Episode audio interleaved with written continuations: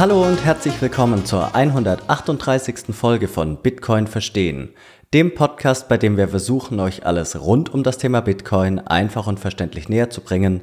Mein Name ist Manuel und wie jeden Sonntag dabei ist wieder Jonas. Hi Manuel. In dieser Folge haben wir unseren geschätzten Podcast-Kollegen Nico Jilch zu Gast, den ihr bereits aus unseren Folgen 74 und 102 kennt. Gemeinsam mit Nico lassen wir das Jahr 2022 Revue passieren. Neben dem allgegenwärtigen Thema Inflation kommen wir unter anderem auch auf die FTX-Pleite und deren Konsequenzen zu sprechen. Insbesondere gehen wir der Frage nach, ob sich das Verhalten der Menschen hinsichtlich der Aufbewahrung ihrer Bitcoin in Eigenverantwortung nachhaltig ändern wird. Außerdem thematisieren wir die Medienberichterstattung hinsichtlich Bitcoin und ob sich diese im letzten Jahr verändert hat. Zum Abschluss der Folge werfen wir einen Blick auf das Jahr 2023 und fragen Nico nach seinen Wünschen für ein erfolgreiches Jahr 2023. Dabei möchten wir insbesondere wissen, ob und weshalb hier nicht nur der Preis eine Rolle spielt. Noch ein kurzes Wort zu den beiden Sponsoren des Podcasts und dann geht es auch schon los. Werbung Relay macht das Sparen und Investieren in Bitcoin für jeden zugänglich. Die Bitcoin-Only-App ist einfach und intuitiv gestaltet und damit auch für Anfänger geeignet. In der App kannst du Bitcoin innerhalb weniger Minuten für Gebühren von bis zu einem Prozent kaufen und verkaufen, indem du unter anderem unseren Rabattcode BTC Verstehen verwendest. Jonas und ich sind wirklich große Fans der Sparplanfunktion, die es dir ermöglicht, wöchentlich oder monatlich automatisch in Bitcoin zu sparen. So kannst du dir ganz einfach den Durchschnittskosteneffekt zunutze machen. Und nachdem ihr eure Bitcoin gekauft habt, solltet ihr euch unbedingt um die sichere Aufbewahrung kümmern. Und hierfür können wir euch uneingeschränkt die Hardware Wallet Bitbox 02 von Schiff Crypto empfehlen, denn mit dieser könnt ihr eure Bitcoin, beziehungsweise besser gesagt eure privaten Schlüssel, offline und sicher aufbewahren. Durch diesen Schritt seid ihr dann auch wirklich im vollständigen Besitz eurer Bitcoin und das ist dank der einfachen Einrichtung und Handhabung der Bitbox auch für alle Einsteiger und Einsteigerinnen wirklich einfach umzusetzen. Und dank der Partnerschaft erhaltet ihr mit dem Code BTC Verstehen 5% Rabatt auf die Bitcoin All Edition der Bitbox 02. Alle Informationen zu Bitbox und zu Relay sowie die jeweiligen Rabattcodes findet ihr natürlich nochmals in den Episodennotizen. Werbung Ende. Hallo Nico, herzlich willkommen bei uns zurück im Podcast. Das ist ja, glaube ich, dein dritter Auftritt schon und wir uns freuen uns natürlich nochmal, dass du die Zeit nimmst heute. Hallo Jonas, hallo Manuel, freut mich sehr. Danke für die Einladung. Ja, ich glaube, es ist Nummer drei. Hallo. Genau, wir hatten Anfang des Jahres, glaube ich, jetzt im März, April, was, Weltreservewährung, war eine richtig coole Folge, die auch sehr, sehr gut ankam. Auch einer der besten, die wir jetzt äh, veröffentlicht hatten, also aus meiner Sicht. Und, ähm, aber wir haben heute den, ja, den 1. Januar bei der Veröffentlichung und da haben wir gedacht, komm, was können wir denn am besten machen, so nach dem Silvesterabend, wenn man ein bisschen Zeit hat, um Podcast zu hören. Wir machen einen kleinen Rückblick auf das Jahr 2022 aus Bitcoiner Sicht. Was ist denn passiert? Welche Ereignisse sind denn so ein bisschen bei uns in, in, ja, in Erinnerung geblieben? Was, Nico, was ist dir vor allem in Erinnerung geblieben? Und dann werfen wir noch einen kleinen Ausblick auf 2023. Was können wir erwarten? Was sollten wir beobachten? Warum? Was könnten wir lernen? Also da schauen wir ein bisschen, was da sich so ergibt. Aber für alle die, die dich noch nicht kennen sollten, kannst du dich in zwei, drei Sätzen mal ganz kurz vorstellen. Ja, hallo, mein Name ist Nico Hilch, ich bin Finanzjournalist, Podcaster, YouTuber, Speaker äh, aus zu Finanz- und, und, und Bitcoin-Themen. Ähm, ich betreibe den, einen YouTube-Kanal äh, unter meinem Namen zum Thema, zum Thema Geld generell, Bitcoin. Ich habe jetzt, was habe ich jetzt draufgeschrieben? Bit, Bitcoin, Geld und äh, Geopolitik, genau. Auch, auch wegen dieser Hintergrundgeschichten, die wir da besprochen haben mit den Geopolitik, interessiert die Leute auch immer und mich auch. Und betreibe den Podcast, was Bitcoin bringt, ähm, der äh, immer zwei Tage nach eurem äh, erscheint, am Dienstagvormittag in Audioversion, Montagabend in, in Videoversion, wo ich seit Februar einmal pro Woche ähm, Leute aus dem Bitcoin-Space, aber auch teilweise außerhalb äh, mit Bitcoin-Bezug ja, interviewe, Gespräche führe. Ähm, von Wien aus, der Einzige, der einzige Bitcoin-Podcast mit, mit Studioaufnahmen und auch, ähm, das muss ich jetzt, da muss ich noch eine Presseaussendung rausschicken, der erste Videopodcast Österreichs. Mir völlig egal, ob das stimmt oder nicht, I'm just claiming it. ja, für all diejenigen, die da noch nicht reingehört haben, wir können es wirklich nur empfehlen. Also machst es meiner oder unserer Auffassung nach wirklich sensationell. Ähm, du führst die Interviews sehr gut, die Gäste, die du einlädst, sind gut und auch technisch die Qualität ist wirklich gut. Also ich äh, finde es großartig, wie du es machst. Danke dir vielmals. genug der Vorrede. Schaut, schauen wir uns an, ähm, was im Jahr 2022 so passiert ist. Ist dir da was besonders hängen geblieben? Also es waren ja wirklich viele Sachen, wenn man so zurückschaut. Ähm, ja, gibt es irgendwas, was so raussticht für dich im Jahr 2022? Es gibt eine Sache, die raussticht, ja, aber vielleicht mal die, die, was ist an spektakulären Dingen passiert, ja, ähm, die Inflation, die größte Inflation seit 19, also seit den 70er Jahren, äh, zweistellige Inflation in Westeuropa, äh, so nicht vorgesehen gewesen, ja. Natürlich der Krieg ausgelöst, auch vom, teilweise vom Krieg, ähm, teilweise natürlich auch einfach eine Folge der, der Geldpolitik und auch der Corona-Rettungspolitik, ganz klar. Also vor allem in Österreich, ich weiß nicht, wie es in Deutschland ist, aber in Österreich wird das jetzt immer klarer, dass da einfach also unfassbar viel Geld rausgeschüttet wurde an ähm, teilweise auch Unternehmen, die es gebraucht haben, aber halt auch teilweise Unternehmen, die es nicht gebraucht haben. Und dieses Geld landet dann irgendwann wieder im Kreislauf und sorgt dort für Verteuerung. Und dann halt als Reaktion auf die Teuerung die, die erhöhten Leitzinsen, quasi die Zinswende von den Notenbanken die dann wiederum dazu geführt hat, dass sowohl die Aktienmärkte als auch die Kryptomärkte im breiten Sinne stark korrigieren und bei den Kryptomärkten korrigieren, vor allem das, was wie es aufgeblasen war in den zwei Jahren davor, dann fliegen halt die Scams in die Luft, ja, und, und das ist eigentlich so die, die zwei ganz großen, äh, die zwei ganz großen Explosionen im Kryptosektor Luna und ähm, FTX. Das war schon spektakulär und hat auch seine Folgen, glaube ich, sind noch, die sind noch nicht ausge, ausgestanden.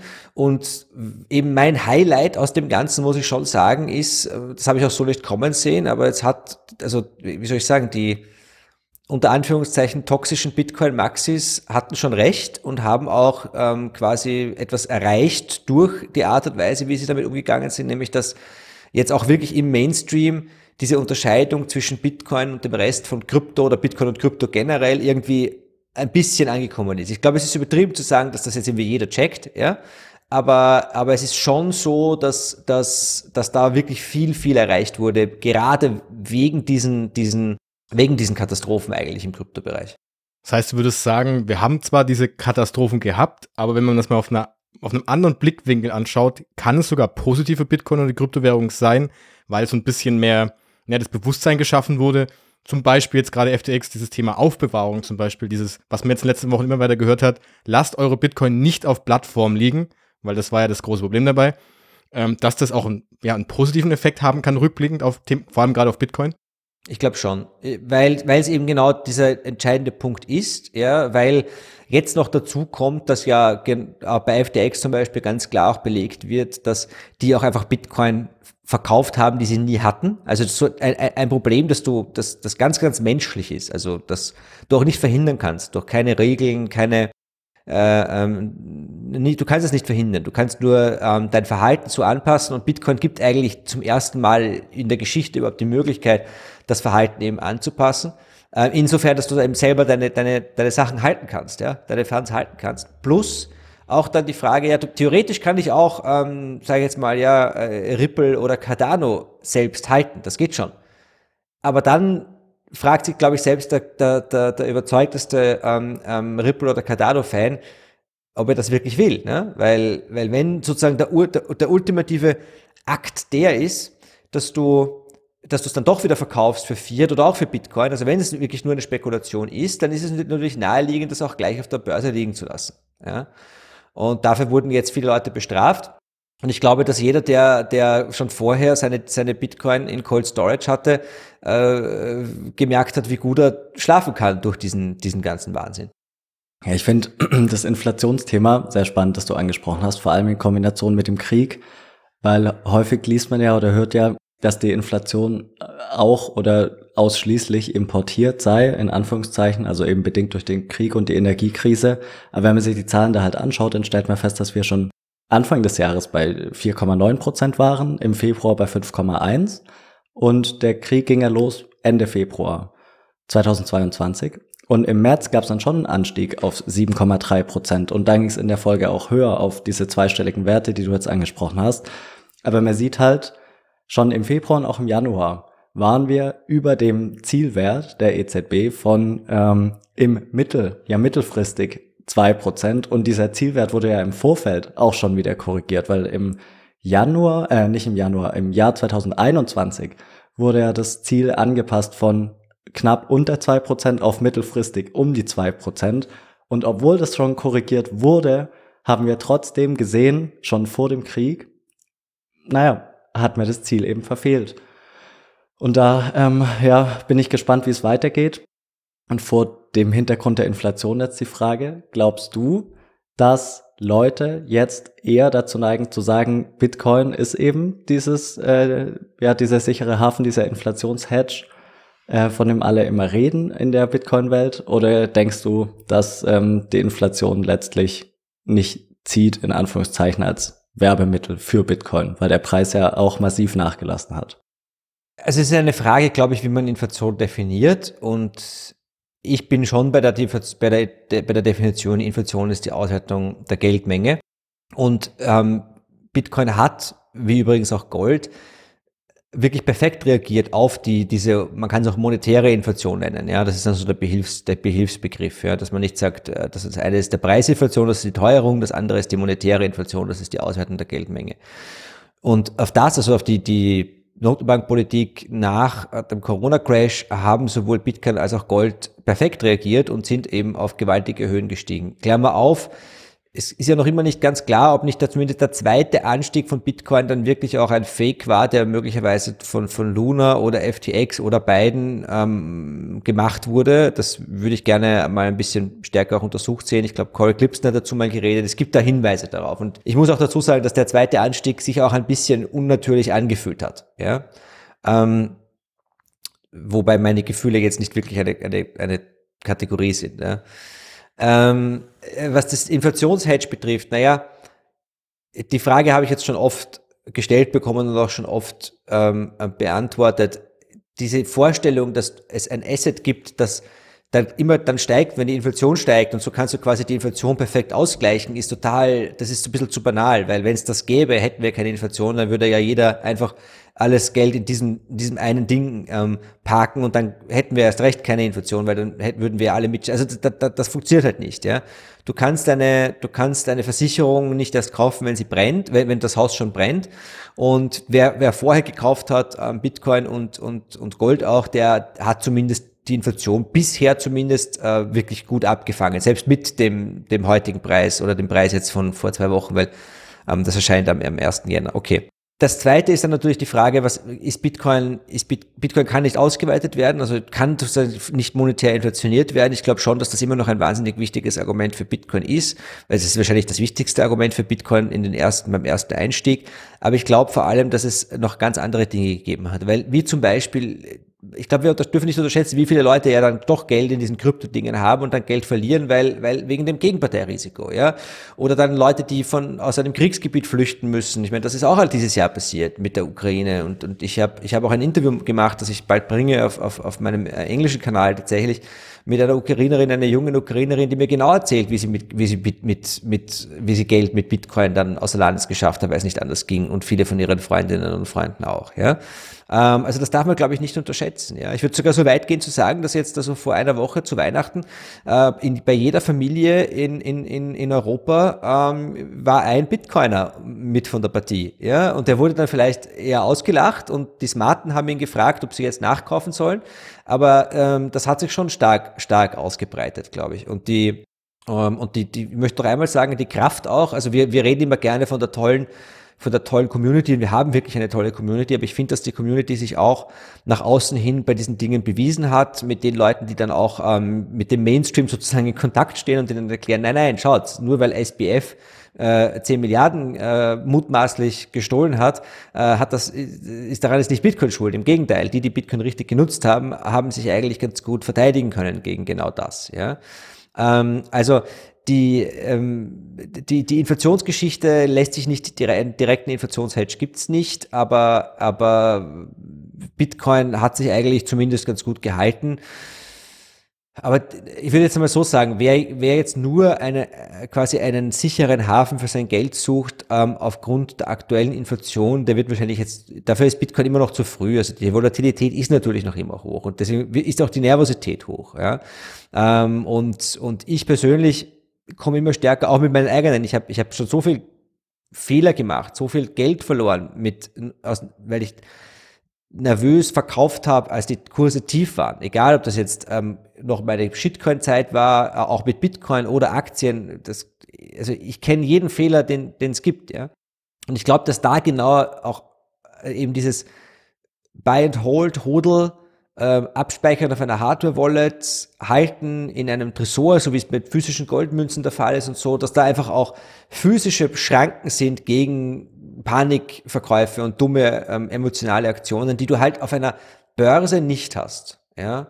Ähm, sondern die wollen ja eigentlich, dass du das Geld dort lässt. Da dürfen wir nicht vergessen, auf FTX wurden dir dann auch Yield-Produkte und so angeboten. Also da musstest du sie dort liegen lassen. Ja, du kriegst ja kein Yield, wenn du nicht, wenn du dein Geld nicht zur Verfügung stellst. Celsius reden wir gar nicht. Ja, oder, oder Terra, Luna, was auch immer. Ja, also ich glaube schon, dass, es, dass, dass diese, diese Inflationssteuer nicht ganz weg ist, vor allem dann, wenn man Inflation eben als das sieht, was sie meiner Meinung nach ist, Auswertung der Geldmenge und in unserem jetzigen Geldsystem ein permanentes Problem. Ja, du hast jetzt mehrere Punkte angesprochen, bei denen ja Bitcoin dieses Jahr oder dieses letzte Jahr eben Gegenwind erfahren hat. Und ich habe das selber auch erlebt. Das Beispiel war ja auch ähm, Terra Luna Zusammenbruch, dieser Celsius-Thema, als ich von meiner Familie Nachrichten bekommen habe, oh, was ist da jetzt passiert? Das ist gut für Bitcoin oder das ist schlecht für Bitcoin. War es das jetzt von Bitcoin? Du hast diese Angriffe von Greenpeace gehabt, die plötzlich dann dieses, äh, ja, dieses Thema Kampagne Change the Code, dass bitte Bitcoin ja von dem bösen, bösen Proof of Work zu Proof of Stake wechseln sollte. Wir hatten in Deutschland die Nuri-Insolvenz im August zum Beispiel. Das war ja auch in den Schlagzeilen. Und wir hatten vor ein paar Wochen äh, eine Folge darüber gemacht, über das Thema Antifragilität bei Bitcoin. Siehst du da jetzt aus diesen ganzen Stößen, die Bitcoin da ja erfahren hat, also Bitcoin selbst jetzt nicht wirklich, aber eben in den Medien, die das Bewusstsein der Menschen, auch die sich vielleicht mit Bitcoin nicht so auseinandersetzen, siehst du das dann eher auch als, als Art Rückschritt, Schritt, Rückschritt in die Richtung Entwicklung, weil zum Beispiel viele sagen, Nico, ich habe dir immer gesagt, dieses Bitcoin, das ist ein Riesenscam und hier ist dieses FTX-Thema, hier ist Nuri, die sind pleite. Ich habe immer recht gehabt. Seht ihr das viel im Privaten noch? Also ich manchmal noch ja. Also ich kriege immer noch von, immer von den gleichen Menschen, ich werde es jetzt nicht nennen, wer es ist, aber immer noch äh, so alle ein, zwei Monate kriege ich dann schon eine Nachricht in die Richtung, oh, war es das jetzt für Bitcoin in die Richtung? Aber ich habe auch das Gefühl, es wird insgesamt ein bisschen weniger. Also die einzigen, die ich noch sehe, die sagen, guck, hast du nicht gesehen, das ist alles ein Scam, sind die professionellen Hater. Ja, die soll ich, ich, nenne jetzt keinen Namen, aber, aber wir wissen alle, wir kennen sie. Also es, das ist schon noch faszinierend. Ich habe das auch beobachtet, noch aus dem englischen Raum, so die, die äh, Stephen Deals dieser Welt und so, die, ähm, die da wirklich sich über, über die Jahre oder eigentlich über die Monate einen, einen Namen aufgebaut haben als Crypto Skeptics oder was auch immer, die dann irgendwelche Briefe schreiben an Kongressabgeordnete. Und das hat sich halt im deutschsprachigen Raum jetzt auch etabliert, ja. Also ähm, da gibt es einen eigenen Sektor, die, ähm, wenn nicht direkt Geld verdienen, dann doch Aufmerksamkeit bekommen, indem sie auf, auf, auf Bitcoin ähm, ähm, schimpfen. Ja, also ähm, unser aller, unser aller Liebling Maurice Höfgen hat zum Beispiel erst vor kurzem ein, wieder ein neues Video rausgebracht. Er macht es jetzt in, inzwischen sehr schlau. Also er sagt jetzt nicht Bitcoin ist tot, sondern Bitcoin ist tot, Fragezeichen, ja, um sich das auch, auch offen zu lassen. Auch deswegen, weil ich wüsste ja nicht, was er für Content machen würde, wenn es Bitcoin nicht gäbe. Ähm, das war das erste Video seit vier Monaten tatsächlich oder seit vier Wochen oder was auch immer. Jedenfalls seit langer Zeit, ja. Ähm, und, und wir haben also Anhörungen im Bundestag zum Thema, zum Thema Krypto, wo sich dann alles um Bitcoin dreht und kein Mensch mehr über das Metaverse redet oder NFTs oder den ganzen, und den ganzen Bullshit. Und dann hast du natürlich bei vielen Krypto-Gegnern wirklich auch noch diese, diese kognitive Dissonanz, dass wir Bitcoin-Maxis ihnen eigentlich in 99 Prozent zustimmen, sie das aber nicht sehen wollen. Also das ist, das ist das, was ich am, am lustigsten finde, ist also so dieses, das wird einfach ignoriert. Das wird einfach ignoriert, ähm, weil das passt nicht in der Narrativ. Ja. Ähm, und, und, aber, aber im Allgemeinen, also so im, im, im Privatleben muss ich echt sagen, hat sich das ziemlich stark gelegt. Also dieses, dieses, ähm, äh, es ist jetzt alles vorbei und, und also was schon faszinierend ist, ist, dass, dass ähm, sowohl in den Medien als auch im Privatbereich das Thema eigentlich permanent ähm, äh, für, für Aufmerksamkeit sorgt. Also weil es einfach so emotional ist. Also das, was Maurice macht, ja, nämlich es negativ sich damit beschäftigen, aber sich trotzdem damit zu beschäftigen, ja, ähm, das ist übrigens auch das Justin Bieber Modell, ja. Justin Bieber hatte ja auch 50% richtige Fans und 50% Hater, aber die Hater haben ihm auch quasi in den in den, also das, das, Jeff Buch sagt das auch immer wieder, lustigerweise, er sagt, wenn du, wenn du innerhalb des Systems gegen das System rebellierst, dann stärkst du in Wahrheit das System. Und, und das ist das, was lustigerweise eben unsere, unsere Bitcoin-Hater und Tante und so weiter machen mit Bitcoin. Ähm, sie, sie rebellieren halt dagegen und, und reden aber die ganze Zeit drüber und am Ende des Tages schaut sich, also was können sie machen? Sie werden kaum jemanden, der schon in Bitcoin drin ist, überzeugen davon, dass es Unsinn ist. Aber wenn zehn Leute sich das anhören und, und, und acht sagen, ja, hat er recht, ja, äh, alles Verrückte, und zwei sehen sich's an und von den zwei bleibt einer hängen, ähm, äh, hat Tante netto immer noch einen neuen Bitcoiner erzeugt. Ja? Und das sind so äh, die, die, die Dinge, die ich eigentlich am, meisten sehe. Also das Ganze ist eigentlich von einem, von einem Investment-Debatte oder einer privaten Debatte eigentlich auf eine gesellschaftliche Debatte ähm, hinaufgehoben worden. Und zwar lustigerweise weniger von den Bitcoinern als eben von den, von den Gegnern. Dass ich darauf angesprochen werde, ja, jein, aber ich meine, da, da muss ich dazu sagen, habe ich, das habe ich mir eben auch schon, schon überlegt, bevor ich mich dann auch wirklich diesen Schritt gewagt habe, gesagt habe, das mache ich jetzt öffentlich, ich bekenne mich quasi dazu, ja.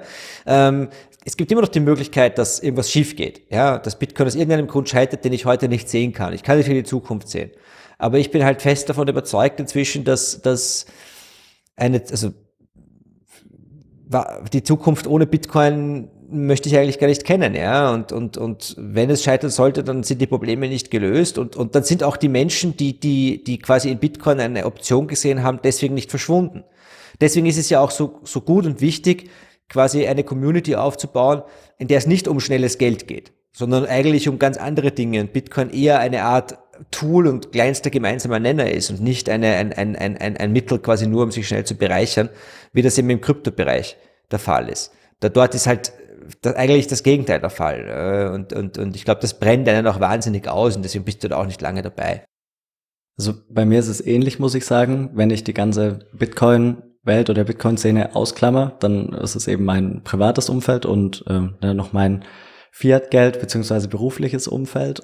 Und da ist es so, dass die Nachfragen zwar nach wie vor kritisch sind, aber weniger irgendwie, äh, weniger panisch. Also das geht eher in die Richtung, beispielsweise eine Kollegin kam ähm, Mitte Dezember ähm, auf mich zu und hat gemeint, hast du die Neuigkeiten gehört? Und ich habe hab dann halt gefragt, ja, welche, welche Neuigkeiten? Und sie hat halt auf FTX eingespielt und was da passiert ist. Und erstmal ging es halt einen Monat, bis es bei ihr ankam, im, über die gängigen Medien eben.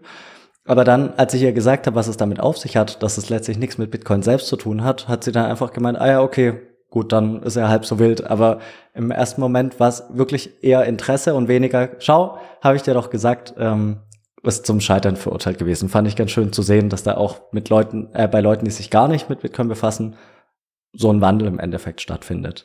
Denkst du, ist natürlich nur eine, eine, ja, eine Frage nach dem Bauchgefühl, dass es jetzt dazu führt, diese Pleiten von unterschiedlichen Börsen, dass wirklich nachhaltig die Leute ihre Coins abziehen?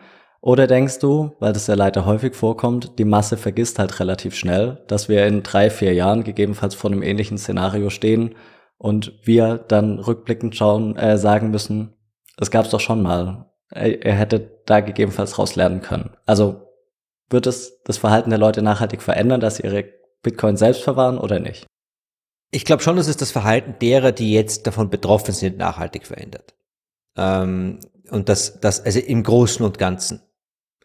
Und dass bei jedem, der sich mit Bitcoin beschäftigt oder der in Bitcoin investiert ist oder Bitcoin hält, irgendwann der Punkt kommt, wo er einfach runterkommt von dem ganzen ähm, Herumgetrade und einfach liegen lässt.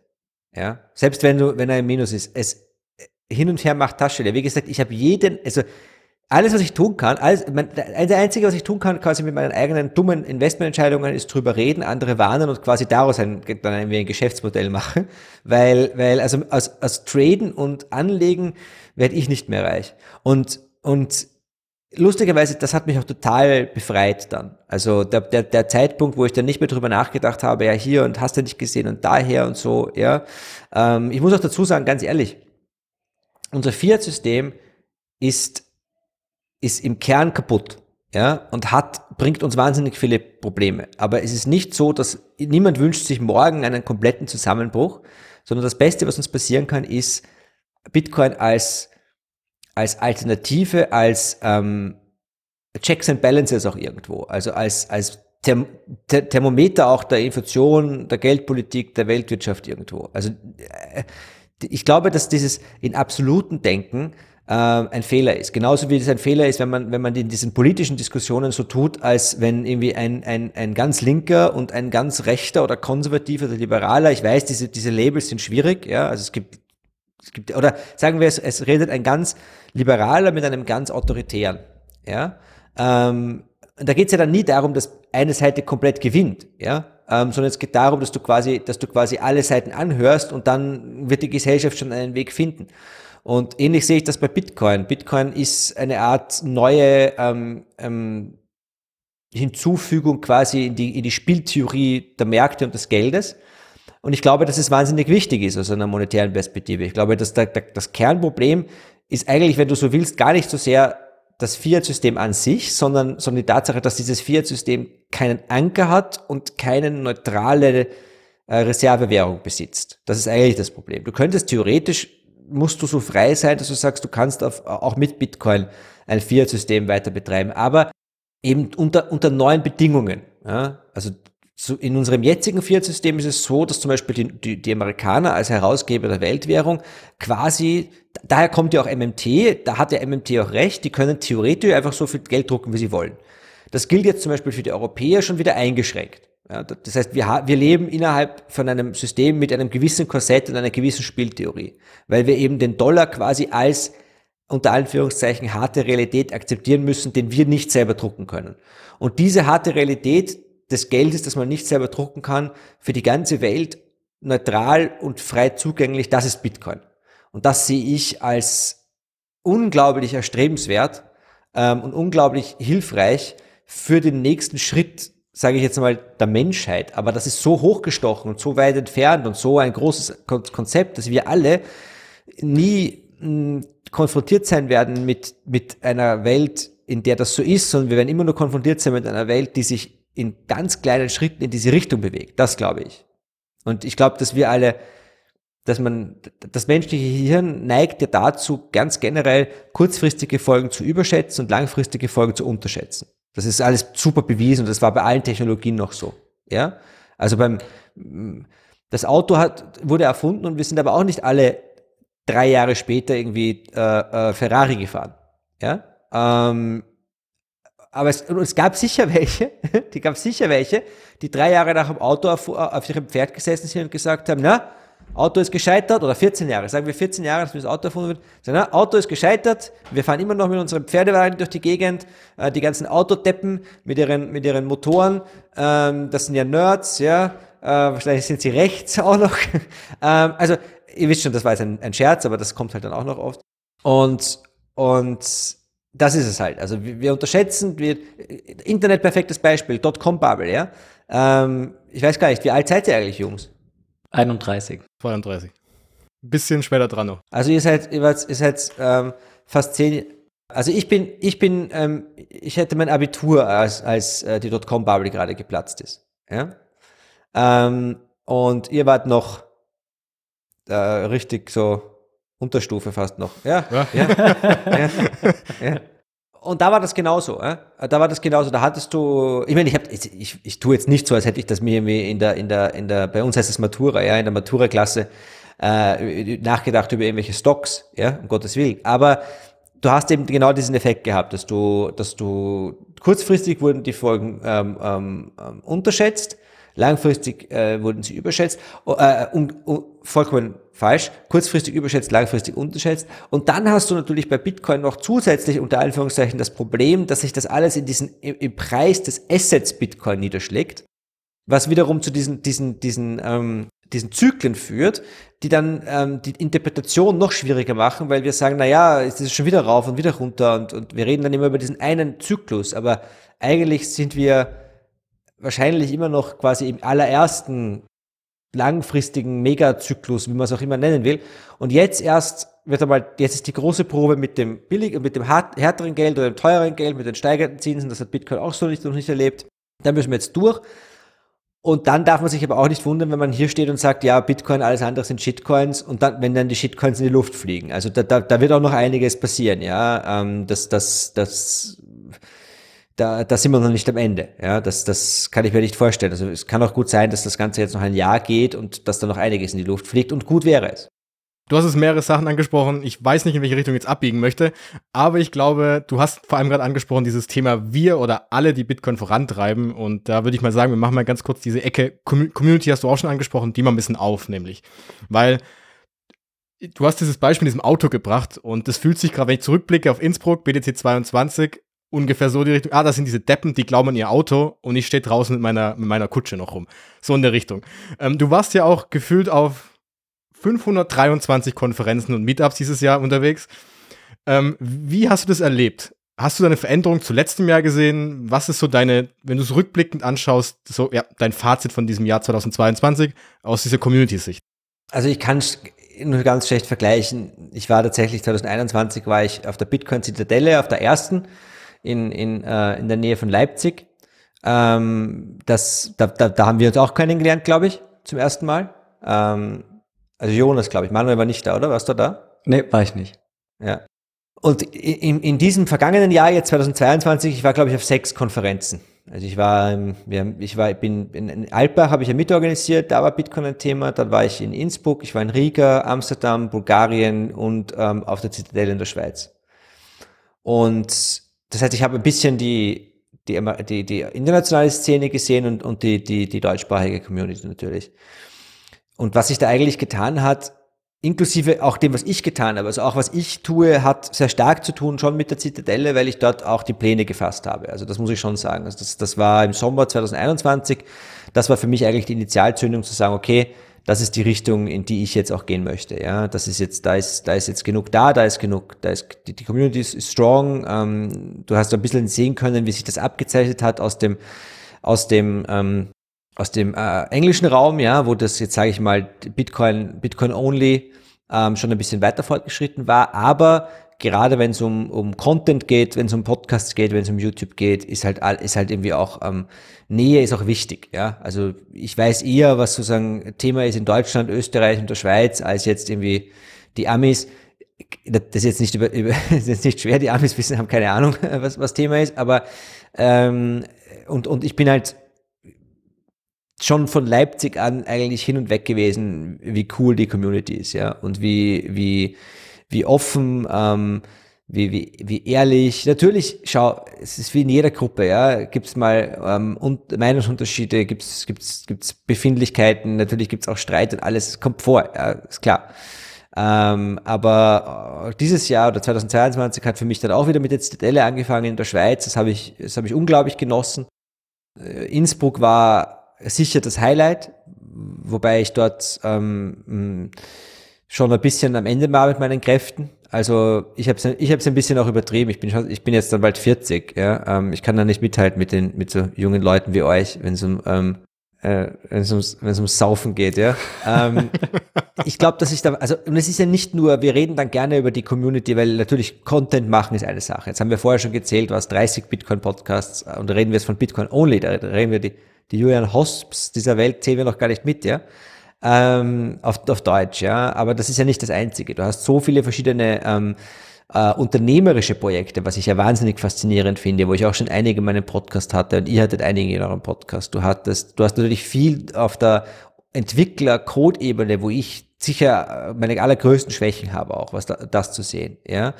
Ähm, und, und das heißt, es tut sich in, in, in so viele Richtungen so viel, dass dass ich das mit ansehen kann, macht mich schon ein bisschen irgendwie ja, stolz und ich bin froh dabei zu sein und was beitragen zu können.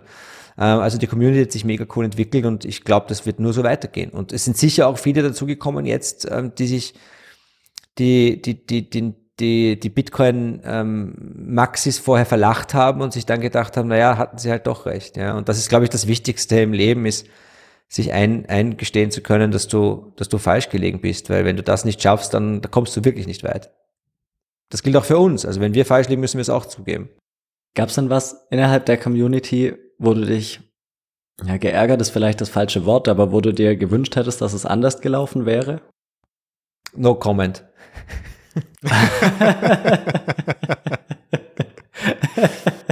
okay, gut, dann, äh, dann gehen wir zum nächsten Thema. Medi Medienberichterstattung. Zuletzt konnte man den Eindruck bekommen, habe zumindest ich, ich habe den Eindruck gewonnen, dass die Berichterstattung in der Tendenz ein bisschen besser wird. Nicht besser im Sinne von Bitcoin wird jetzt in ein positives Licht gerückt, sondern besser im Sinne von, es wird sich eher Mühe gegeben, was die Recherchearbeit angeht. Also, dass es wirklich faktenbasiert ist. Das ist ja auch das, was, was die ganze Bitcoin-Community sagt. Es geht nicht darum zu sagen, Bitcoin ist das Allheilmittel. Es geht darum, dass einfach objektiv und nüchtern berichtet wird. Und da hatte ich jetzt den Eindruck, dass es in der Tendenz etwas besser wird. Auf der anderen Seite ähm, haben wir in El Salvador, ich weiß nicht mehr, Jonas, vielleicht kannst du gleich ergänzen, mit einem äh, gesprochen, ich weiß nicht mehr, zu welchem Team er gehört hat, den haben wir eben genau das gefragt, woran das liegt. Und er meinte, das ist einfach Zufall. Er hat das Thema schon vor fünf Jahren auf die Agenda bringen wollen. Bisher äh, ist es eben ver verraucht, im Endeffekt sein Wunsch. Ähm, genau.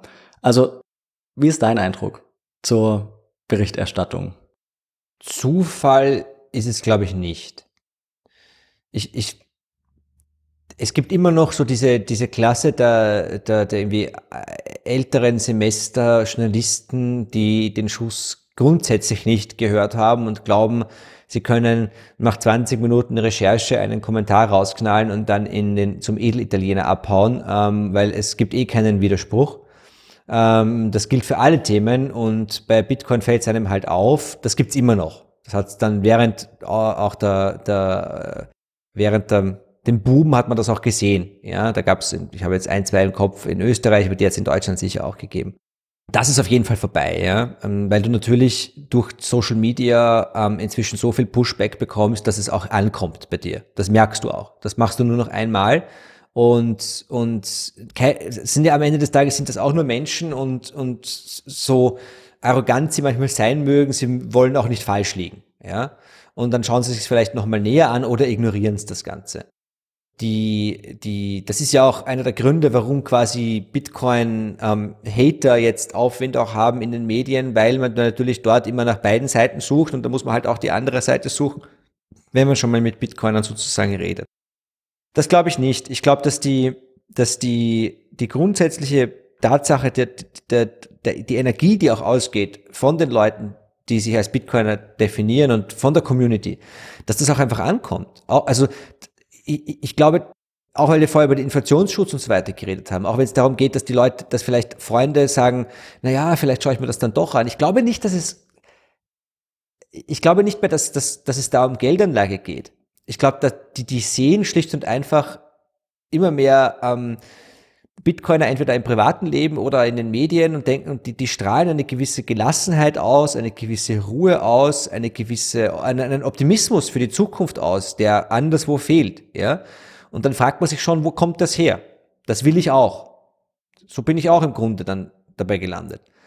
Ähm, ich hatte halt den Vorteil, dass ich mich damit vorher schon beschäftigt habe, so mit, mit, mit verwandten Themen vorher beschäftigt habe, aber und die Medien reagieren ja auch auf die Nachfrage. Das heißt, du hast mehr Leute, die, die, die sich darüber informieren wollen. Jetzt muss ich dazu sagen, okay, wenn ich jetzt einen, es gab beispielsweise einen Artikel, äh, du hast es richtig auch gesagt, Manuel, wir freuen uns ja schon, wenn, wenn zumindest die, die, die Kritik richtig gebracht wird und nicht nur mit, nicht nur Bullshit. Also, es gab einen Artikel im Standard in Österreich, das Evangelium der Bitcoin-Maximalisten, ähm, wo der Kollege vom Standard also wirklich die Abgrenzung zwischen Bitcoin und Shitcoins gut recherchiert hat und gut dargelegt hat. Ja, mit einem suffisanten Ton das Ganze ein bisschen lächerlich gemacht hat und halt ins Religiöse gezogen hat. Ja, eine Kritik, die man sich auch sicher gefallen lassen muss.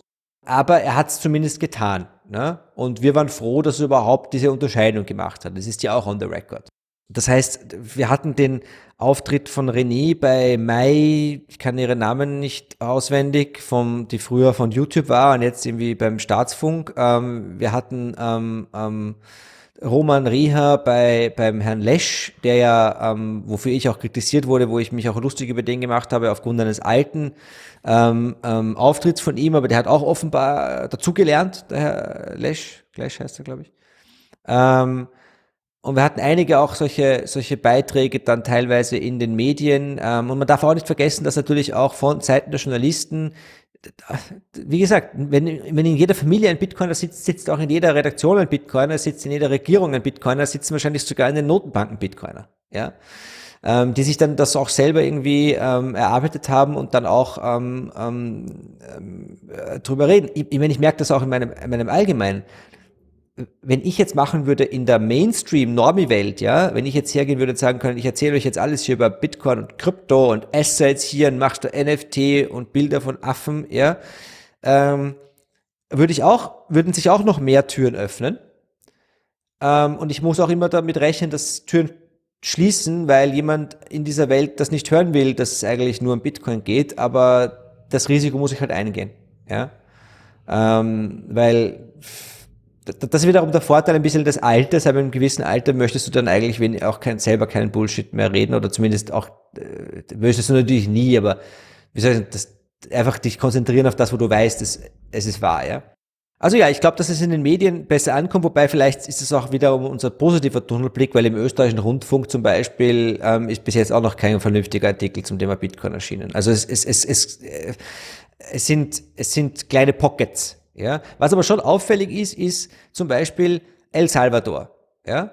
ist zwar nie positiv in den Medien, aber es ist permanent in den Medien und es ist immer nur wegen Bitcoin in den Medien von Leuten, Leuten, die überhaupt nicht wissen, wo das liegt oder vor drei Jahren überhaupt nicht, also hätte es keinen Menschen interessiert. Ich meine, El Salvador ist, ist, ist, ist, ist was sechs Millionen Einwohner.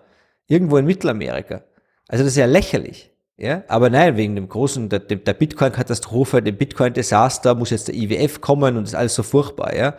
Ähm, also die, die, das schon, ja. Aber das ist derselbe Effekt wie mit, mit, mit Twitter und mit Trump, ja. Äh, ORF, äh, der österreichische Rundfunk, auf der Website ist jeden Tag in riesigen, riesigen Lettern, was passiert bei Twitter und bei Trump, ja. Twitter hat in, habe ich jetzt gelesen, in Österreich nicht mehr mit, mit nicht mehr, mehr, mehr User als irgendwie äh, Linz Einwohner hat.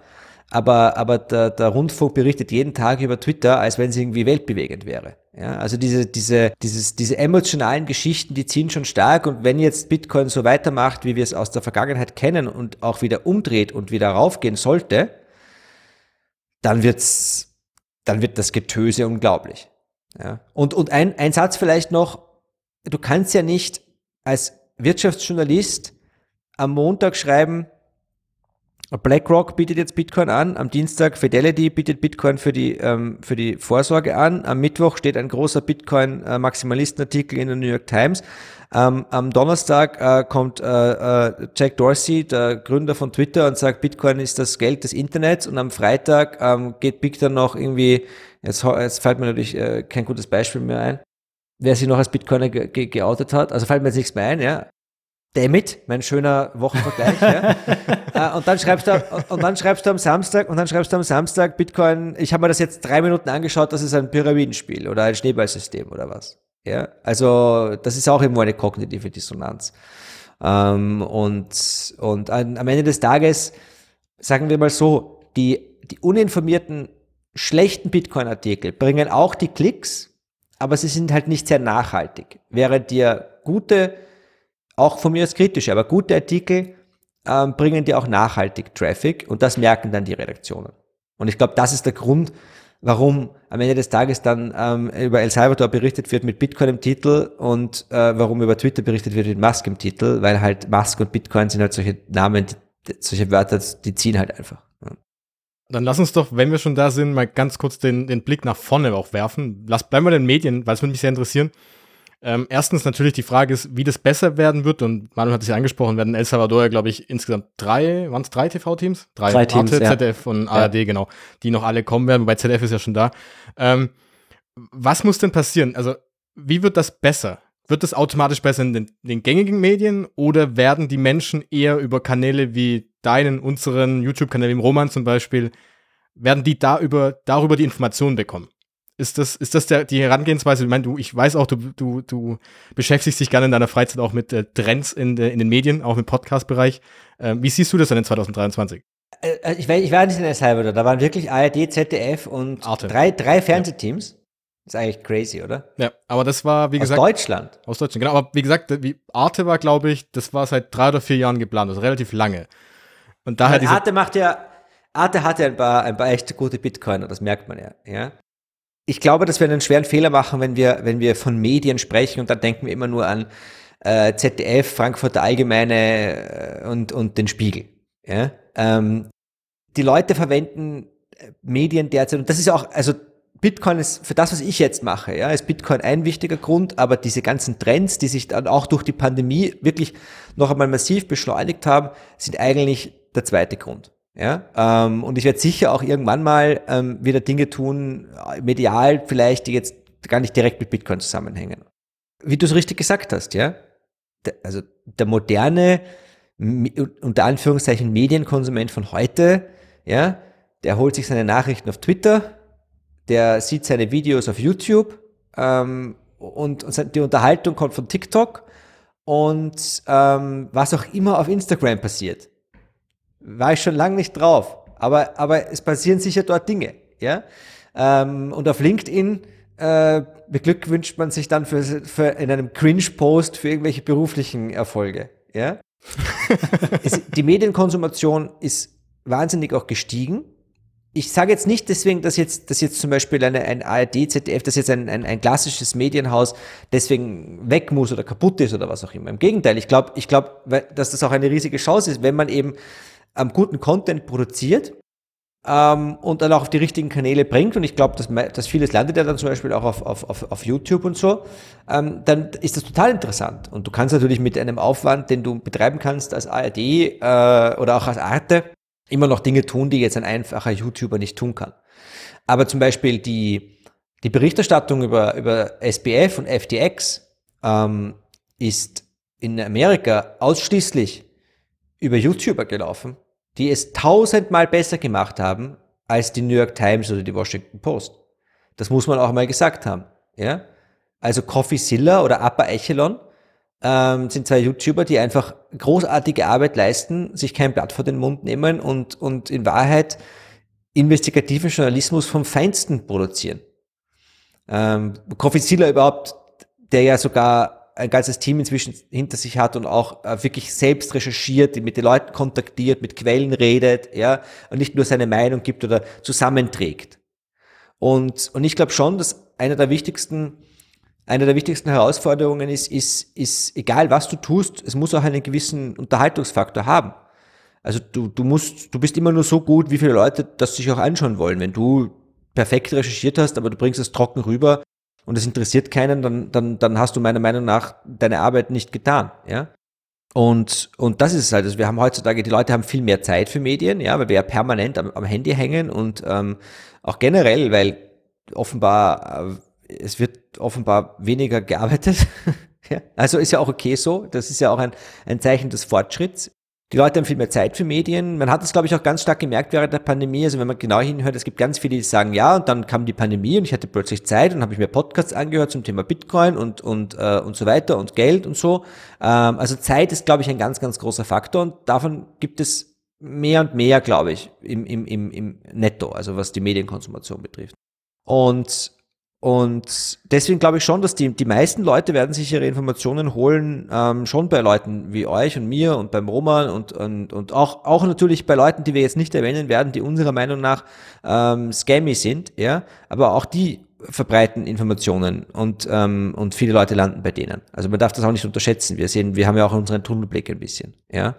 Aber das glaube ich schon. Also die, die, gerade dieser persönliche Bezug äh, ist, glaube ich, wahnsinnig wichtig heute ähm, über, über alle Kanäle. Und, und du folgst eher einzelnen Personen als einem Medium ähm, weil, weil ein, ein Medienkonzern auch dann ja andere, andere äh, Incentives auch hat. Ja? Also ich was ich zum Beispiel sehr, sehr genau beobachte, sind diese Trends in Richtung, also jeder Form von Newsletter oder Patreon und so weiter. Ja? Also wenn ich jetzt mal, wenn ich als Journalist, als, als Creator, wenn ich es mal schaffen kann, irgendwann mal zu sagen, ich, ich lasse, ich, es wird alles quasi finanziert von der Community, von den, von den Konsumenten, von den Hörerinnen, Seherinnen, ähm, dann, dann das, das würde mich am glücklichsten machen. Also Werbung ist immer noch wichtig und alles und ich möchte darauf, das jetzt überhaupt nicht negativ besetzen, vor allem dann, wenn man es seriös macht. Ähm, aber ideal, das Beste ist natürlich, du wirst direkt von deinen Kunden bezahlt. Das ist das Allerbeste. Wenn wir ins Jahr 2023 schauen und du drei Wünsche frei hättest, was wären drei Wünsche, die du dir eben wünschen würdest im Bitcoin-Kontext, dass es ein gutes Bitcoin-Jahr 2023 wäre? Boah.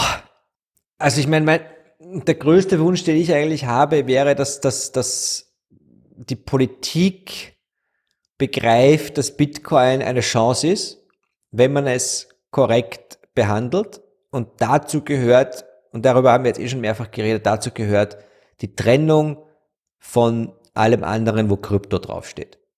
Das wäre sowohl in der Regulatorik als auch in der steuerlichen Behandlung ähm, wäre das wahnsinnig wichtig. Das, das, das wäre eigentlich mein größter Wunsch, weil da sehe ich eigentlich die größte Gefahr, dass quasi durch, durch schlechte Gesetzgebung Dinge kaputt gemacht werden, die, die nicht kaputt gemacht werden sollten. Ähm, das wäre eigentlich das Wichtigste. Dass mehr Leute quasi über Bitcoin lernen, dass mehr Leute versuchen, Bitcoin nutzen. Das zweite wäre tatsächlich, ja, das. Also, aber das hat auch wieder mit der Regulatorik zu tun. Also ich, ich, ich finde es halt, ganz ehrlich, Bitcoin hat mit Lightning heute schon die, die technischen Voraussetzungen geschaffen, als vollwertige Währung zu fungieren. Also wenn du mich fragst, was mir mein Wunsch wäre, die EZB, die, der EZB wird das Währungsmonopol entzogen. Die Politik geht her und sagt, der Markt entscheidet ab jetzt, was Währung ist. Oder, oder so. Oder der, eigentlich, es ist gar nicht notwendig, das Währungsmonopol direkt zu entziehen. Es reicht schon die Besteuerung eigentlich. Weil ich darf ja, ich kann ja, ich kann ja Verträge auch in Bitcoin abschließen. Das ist ja okay, das geht ja. Aber die Besteuerung ist ein Problem, weil das macht die, die Handhabung schwieriger, weil es eben nicht das Geld behandelt wird. Und jetzt in Deutschland ist ja noch die Jahresfrist okay. Das heißt, dort wäre das noch ein bisschen weniger schwierig. Aber ich würde eigentlich die, die, die, die, die Besteuerung ganz abschaffen, wenn es nach mir ginge. Aber der Finanzminister hat noch nie nachgefragt. Hat andere Pläne.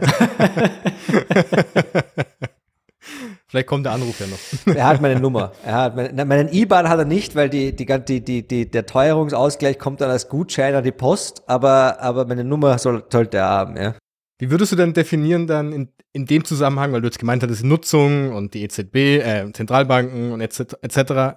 Was würde es für dich denn bedeuten, wenn Bitcoin erfolgreich ist? Das ist nämlich auch so, den, es war eine Frage, die ich bei dieser Vorbereitung auf diese Folge immer wieder hatte.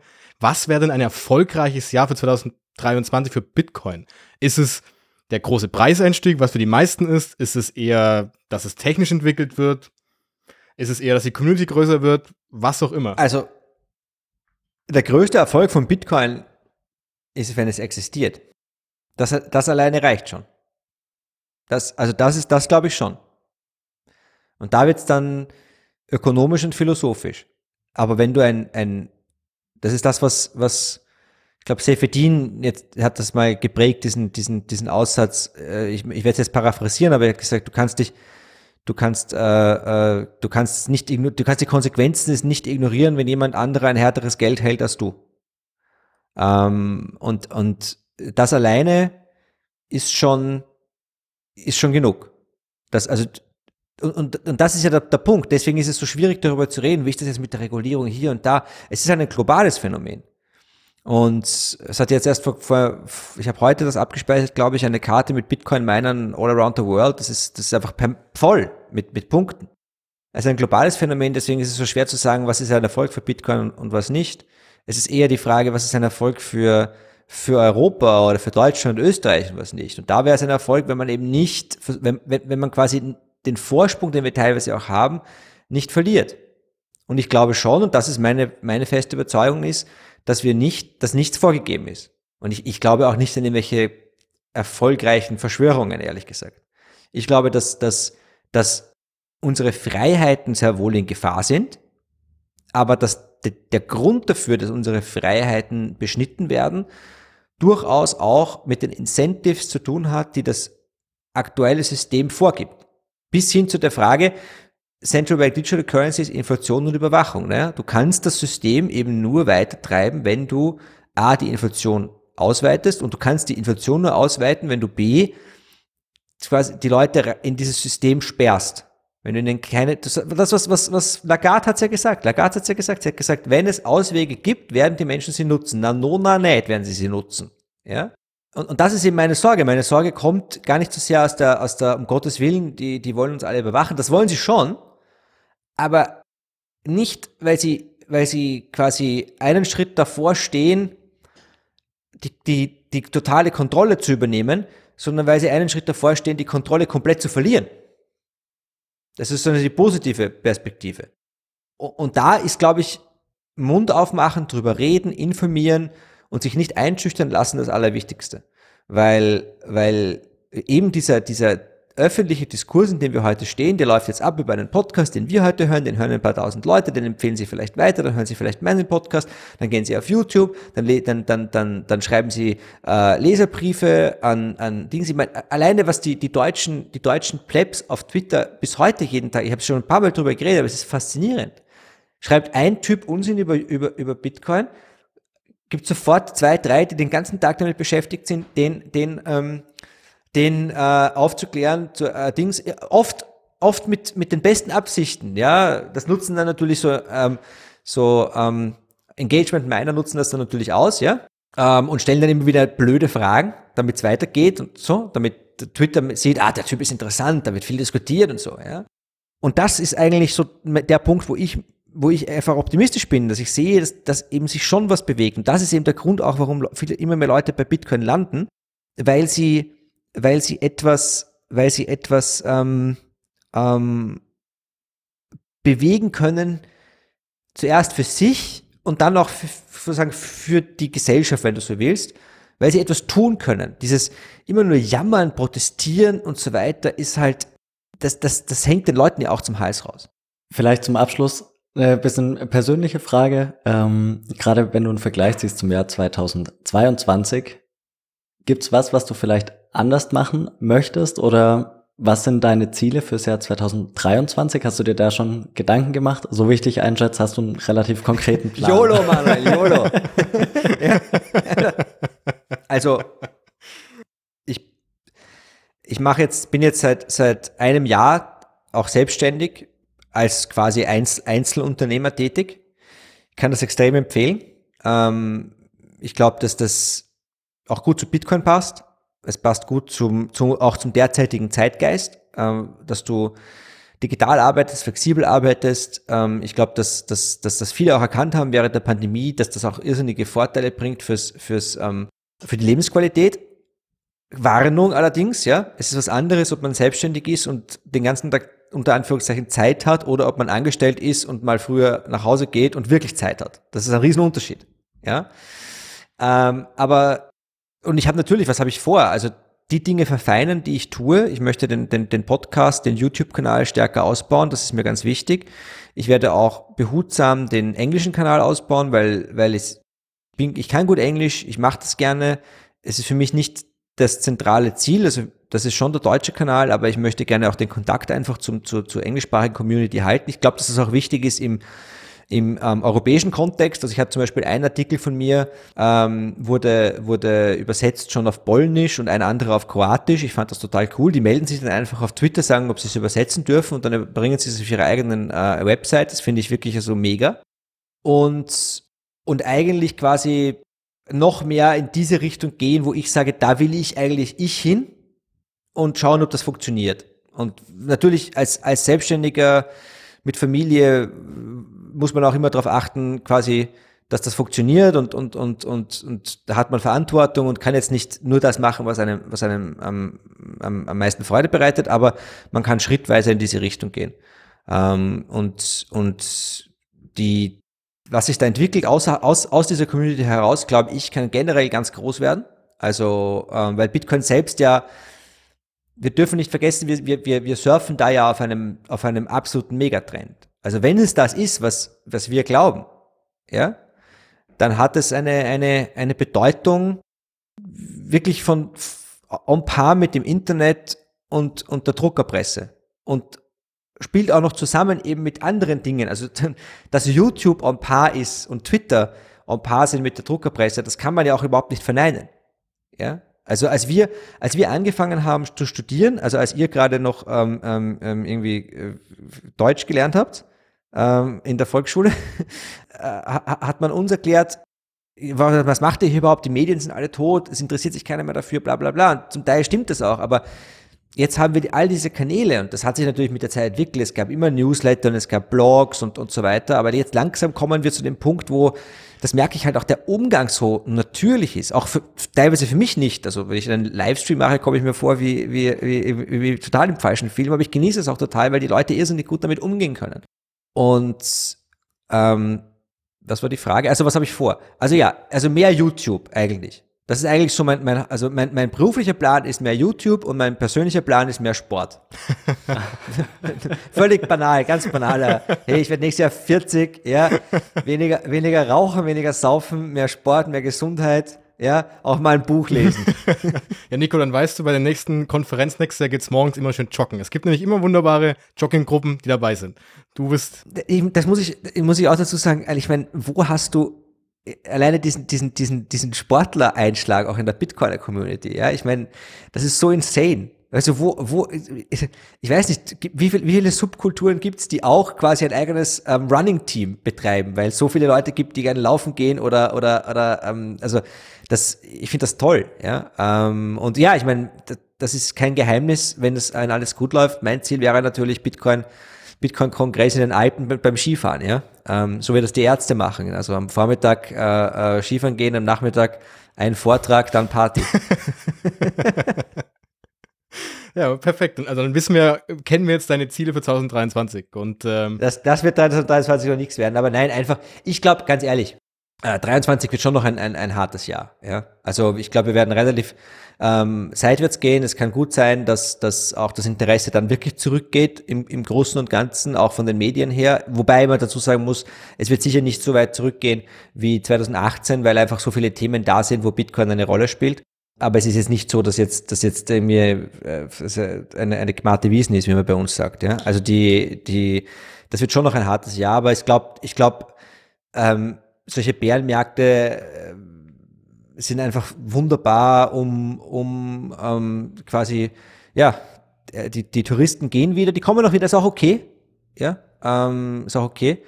Und, und ich glaube, es geht auch, es geht auch einfach darum, ähm, innerhalb des Bitcoin Spaces, ultimativ auch als Medienmacher ist für mich Bitcoin ein wichtiges, wunderbares, entscheidendes Thema, aber es ist, es ist für mich auch eine Perspektive, es ist für mich eine, eine, eine fast eine Weltanschauung, klingt schon so doof, aber eine, eine Art, eine, eine, äh, eine neue Perspektive auf die Welt. Das heißt, du musst eigentlich auch über andere Dinge in der Welt dann reden. Und, und deswegen glaube ich auch, dass noch mehr Platz ist für, für Medienangebote in dem Bereich.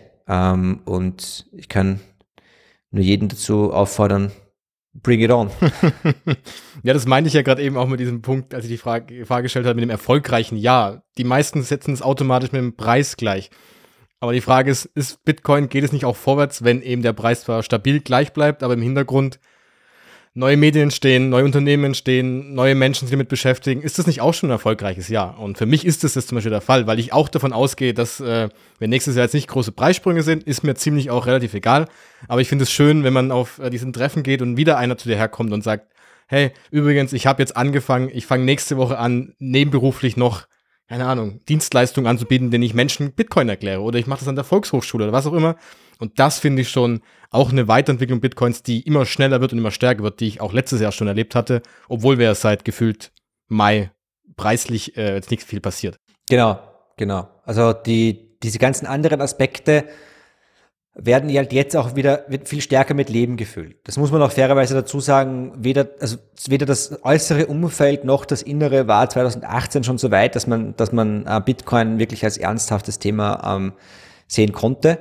Und heute wird's halt, ist es halt, ist, du siehst es halt überall nicht. Du siehst es bei den Künstlern, bei den Rappern, bei den Sportlern, du siehst es im politischen Alltag. Ich meine, selbst beim, beim letzten, wir haben damals haben wir geredet über, über ähm, über Geopolitik und Reservewährungen und so weiter, nicht? Jetzt war der Chinese beim, beim, beim, beim Saudi, ja, ähm, haben sich sehr lieb gehabt und haben sich darauf geeinigt, dass sie die Amerikaner irgendwie nicht mehr so gut finden und im, im, im Kooperationskommuniqué steht drinnen, man wird auch die Kooperation bei digitalen Währungen ausbauen. Jetzt ist die Frage, was heißt das? Ist das jetzt das kann auch sein, dass die, die, die Saudis das White Paper für die Überwachung CBDC rüberschicken, also die, die, die Chinesen den Saudis rüberschicken. Das kann auch das sein, ja. Ähm, aber aber es, es, es, es taucht halt immer wieder auf, ja, ähm, im, im, im, im Alltag, im Gespräch. Und, und das, glaube ich, wird zu schnell nicht weggehen. Und, und du hast auch diese, diesen, diesen Mega-Push in Richtung Industrie. Mining ist auch ganz stark jetzt ein Thema, wo ich mich auch viel zu wenig auskenne. Ähm, technisch tut sich ja wahnsinnig viel. Also dadurch, dass auch da, jetzt, dass da irgendwie der, der, dritte große Bärenmarkt ist, ist auch mehr Kapital da, ähm, ähm, es zieht mehr Leute an, es, es, es, es kommt wahnsinnig viel Inspiration natürlich aus dem US-Raum herein. Also das wird jetzt nicht aufhören, das glaube ich nicht. Also dieses, diese, dieses, dieses Tal der Tränen, wo dann wirklich alle, inklusive mir, das Interesse an Bitcoin verloren haben 2018, das wird nicht passieren. Aber ähm, es wird jetzt auch nicht morgen quasi wieder die, die Begeisterung ausbrechen, vor allem weil wir es auch nicht wirklich wollen, oder? Also der Preis. Ist, also auf den sechs Bitcoin-Konferenzen, auf denen ich war, hat keiner über den Preis gesprochen. Ähm, und, und ich, ich habe auch also ich, ich habe Twitter vom Handy gelöscht, weil sonst das geht sonst nicht mehr. Ähm, ich habe auch nicht, ich habe nicht mal mehr die YouTube-App am Handy, weil auch alle drei Minuten checken, wie viel YouTube-Subscriber man hat, ist völlig sinnlos. Ähm, und und ich habe tatsächlich noch die die die Chart-App habe ich am Handy und zwar deswegen, weil ich gar nicht mehr so oft schaue, wie der Preis steht.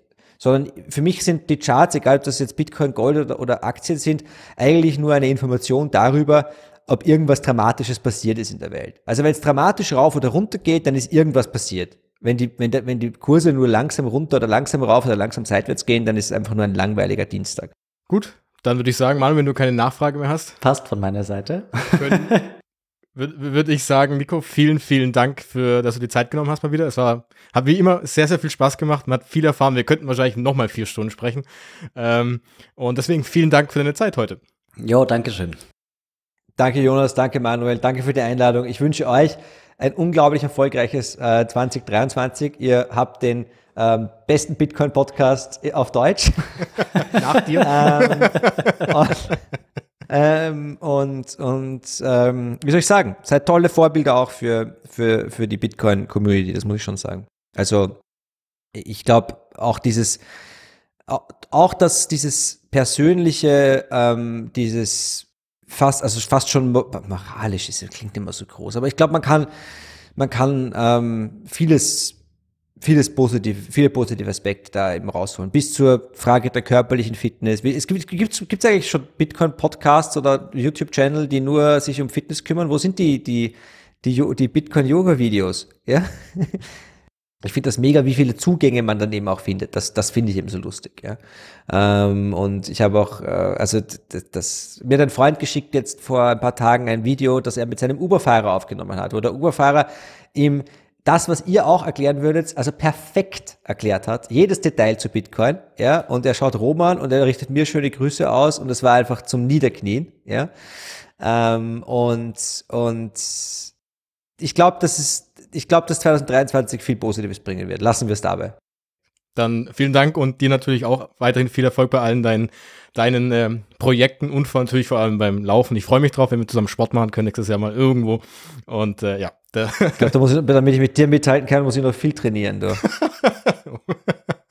Kriegen wir hin. Wunderbar. Vielleicht Nico, dann, wünsch dann wünschen wir doch noch einen schönen Tag und ja, wir hören uns hoffentlich bald mal wieder und wir sehen uns bald mal wieder. Ebenfalls. Alles Gute. Ciao. Ciao. Jetzt hoffen wir wie immer, dass euch auch dieser kleine Jahresrückblick bzw. die Vorschau auf das kommende Jahr 2023 mit Nico gefallen hat. Wie wir gesehen haben, ist im Jahr 2022 einiges rund um Bitcoin geschehen. Sei es die Pleiten von mehreren Plattformen, die Reaktion auf die hohe Inflation oder die stetige Weiterentwicklung der Medienberichterstattung.